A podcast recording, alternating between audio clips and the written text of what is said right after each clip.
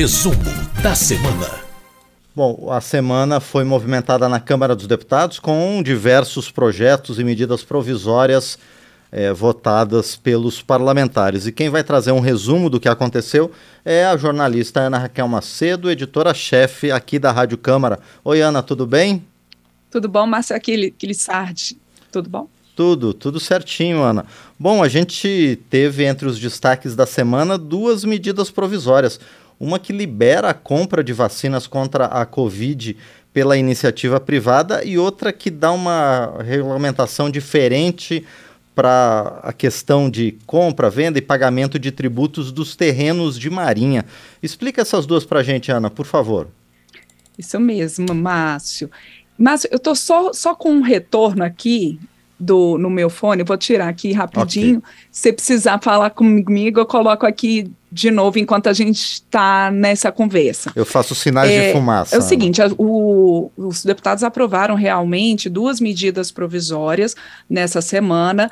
É, uma delas, a medida provisória 1126, ela prevê, como você mesmo colocou, a, a, a, liberação da compra de vacinas pela iniciativa privada. Até então, a gente tinha, até a edição dessa medida provisória, a gente tinha as compras centralizadas pelo poder público, ali nos estados, municípios, o próprio o governo federal comprando essas vacinas, e agora, nesse segundo momento, em que a gente tem uma ampla vacinação da população, essa medida provisória veio alterar essa legislação sobre a questão da compra de vacinas contra a Covid-19, prevendo, então, essa possibilidade da entrada da iniciativa privada na aquisição aquisição dessas vacinas. A relatora dessa medida provisória, Márcio, a deputada Adriana Ventura, do Novo de São Paulo, ela colocou que existem aí 70 milhões de doses em estoque da vacina contra a Covid-19 e que é possível agora, nesse momento, então, que a iniciativa privada contribua nesse esforço, então, de vacinação da população.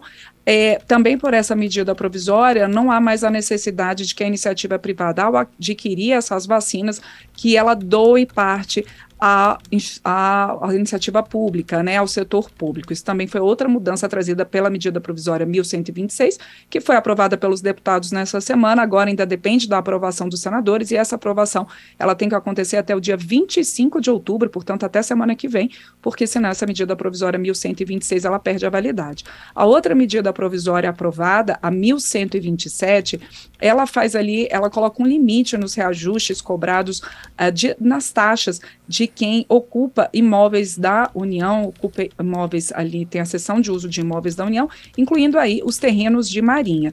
Por essa medida provisória, 1127, essa, esse reajuste dessas taxas de quem ocupa terrenos da União, ela, esse reajuste fica limitado a 10%.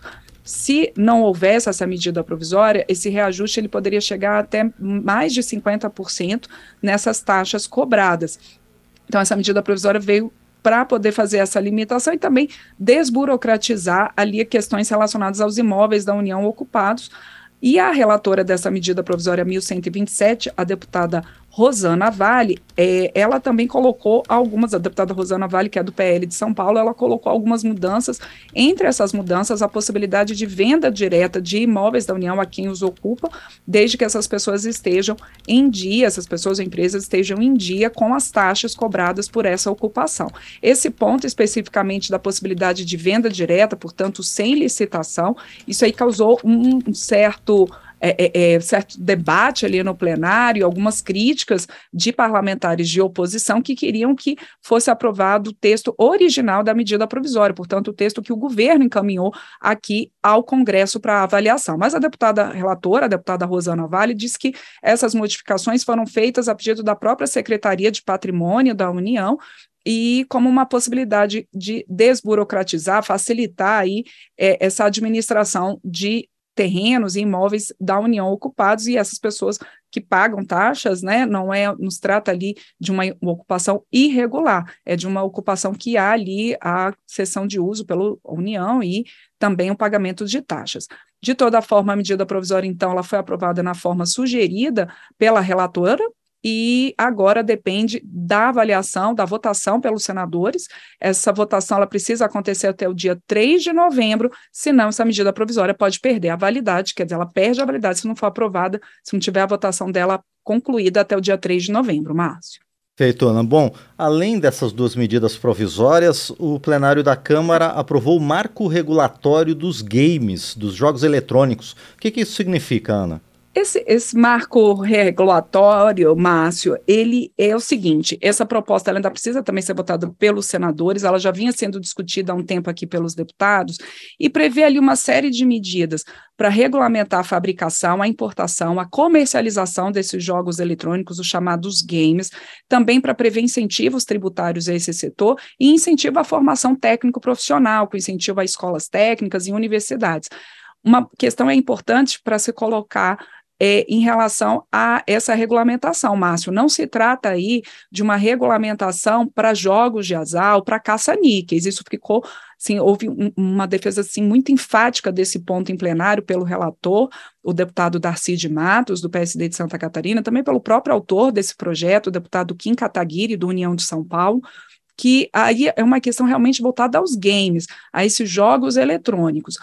É, por, essa, é, esse projeto, é, entre os incentivos tributários, o que se colocou também, Márcio, é que hoje, da forma como está é, considerada essa questão dos games, por exemplo, na questão de cobrança de impostos, acaba que tem uma cobrança muito alta. E a ideia é que pelo, o desenvolvimento desses produtos, ele passa a ser considerado dentro de alguns critérios de incentivos tributários, como acontece, por exemplo, com produtos da lei de informática. Então, que incentivos tributários seriam esses, por exemplo? Que benefícios fiscais? Né? Os gastos no desenvolvimento dos jogos, esses, por exemplo, eles poderão, por esses projetos, ser abatidos em impostos federais. Também reduzir em 50% o IPI, que é o Imposto sobre Produtos produtos industrializados para máquinas e equipamentos usados no desenvolvimento dos jogos e reduziu a zero a alíquota do imposto de renda sobre remessas ao exterior para registro de marcas e patentes. Então, esse já é um ponto aí de benefícios fiscais. Também, como eu disse, incentiva a formação de escolas técnicas e universidades nessa área, e também é, a possibilidade do uso dos jogos eletrônicos como instrumento de educação, desde que com supervisão do Ministério da Educação, e esse ponto aí de ter a supervisão né, do Ministério, uma coordenação nacional, esse ponto foi sugerido por parlamentares de oposição, e isso foi acatado, então, pelo relator Darcy de Matos. É, esse projeto, em relação à regulamentação, então, dos jogos eletrônicos, como eu disse, ele foi aprovado pelos deputados e agora ele precisa passar pelo Senado. Márcio.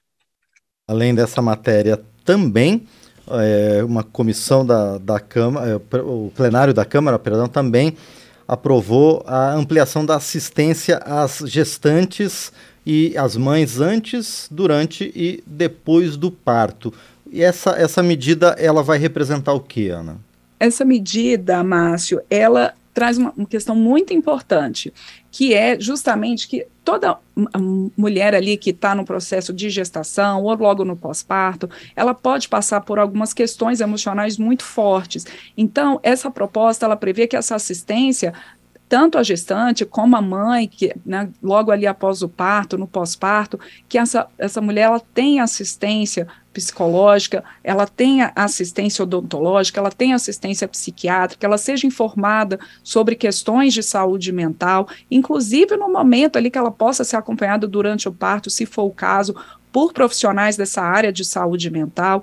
Então, todo esse atendimento mais multidisciplinar e esse atendimento focado na saúde mental também da gestante e da mãe que acabou de ter bebê, que é super importante. Essa proposta ela também prevê, Márcio, que as mães que estejam inscritas no Cadastro Único de Programas do Governo Federal, CAD Único, que elas possam receber ali um kit enxoval, né, quando tem os seus bebês, e também um kit de curativos. Então, que essa assistência à mãe quando tem seu filho, que ela possa ser ampliada. Essa proposta, ela foi apresentada pela deputada Renata Abreu, do Podemos de São Paulo, relatada pelo deputado doutor Zacarias Calil, do União de Goiás, e vários deputados falaram favoráveis a esse projeto em plenário, quando da votação dele, e agora esse projeto vai para o Senado.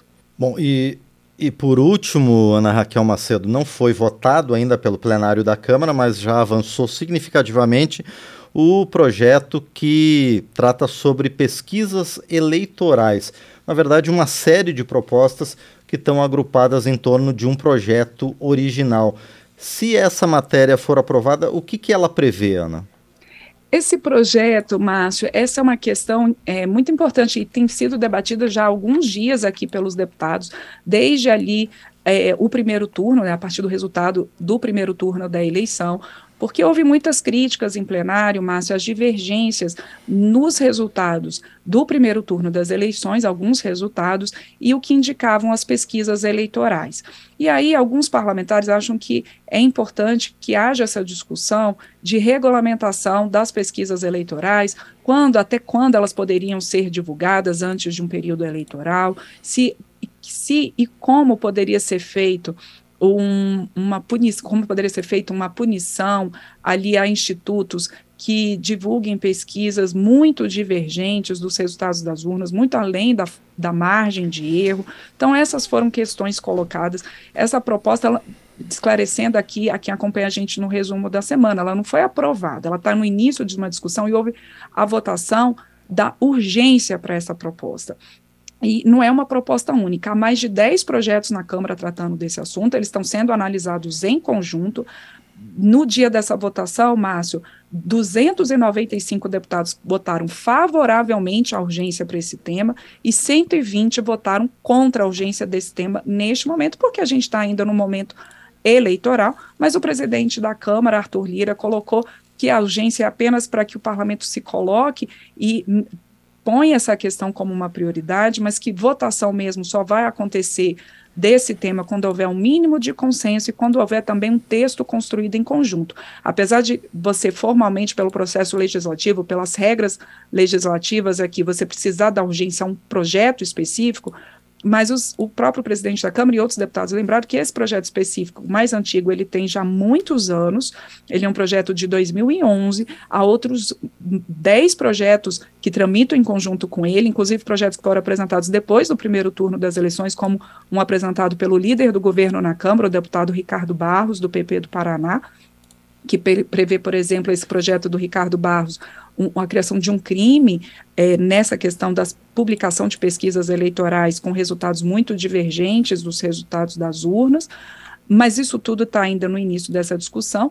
Já há um relator para essa proposta, que é o deputado Paulo Eduardo Martins, do PL do Paraná, e que ele disse ali, deixou claro em plenário, quanto da votação da urgência para esse tema, que uma proposta nesse sentido. Ela vai ser amplamente discutida e construída em conjunto pelos deputados. O primeiro passo é a sua urgência, porque aí a proposta dessa forma, Márcio, ela pode ser analisada diretamente pelo plenário sem necessidade de passar pelas comissões da Câmara. Ela pode ser construída e votada diretamente em plenário. Então, por isso a aprovação da urgência. Mas a partir de agora, então, os deputados, juntamente com o relator Paulo Eduardo Martins, vão buscar um consenso e a construção de um texto sobre a regulamentação das pesquisas eleitorais. Bom, muito bem, Ana Raquel Macedo. E ao longo das semanas, então, a gente vai voltar a conversar sobre essas discussões em torno das pesquisas eleitorais, mesmo após o segundo turno das eleições presidenciais previsto para o próximo domingo. Por enquanto, então, eu agradeço mais uma vez a você, Ana, e a gente se encontra na próxima semana. Obrigado. Isso aí, Márcio. Lembrando que o segundo turno é no dia 30 de outubro outubro, né, sem ser nesse fim de semana no próximo, e a gente continua acompanhando aqui as discussões na Câmara sobre esse tema e sobre outros temas. Eu agradeço a quem acompanha a gente aqui no resumo da semana, seja pela Rádio Câmara, aqui ao vivo, uh, também pela nossa rede legislativa, as nossas rádios parceiras, como a Rádio Opção FM de Guapé, em Minas Gerais. Muito bem, essa foi então a jornalista Ana Raquel Macedo, editora-chefe da Rádio Câmara, no nosso quadro Resumo da Semana.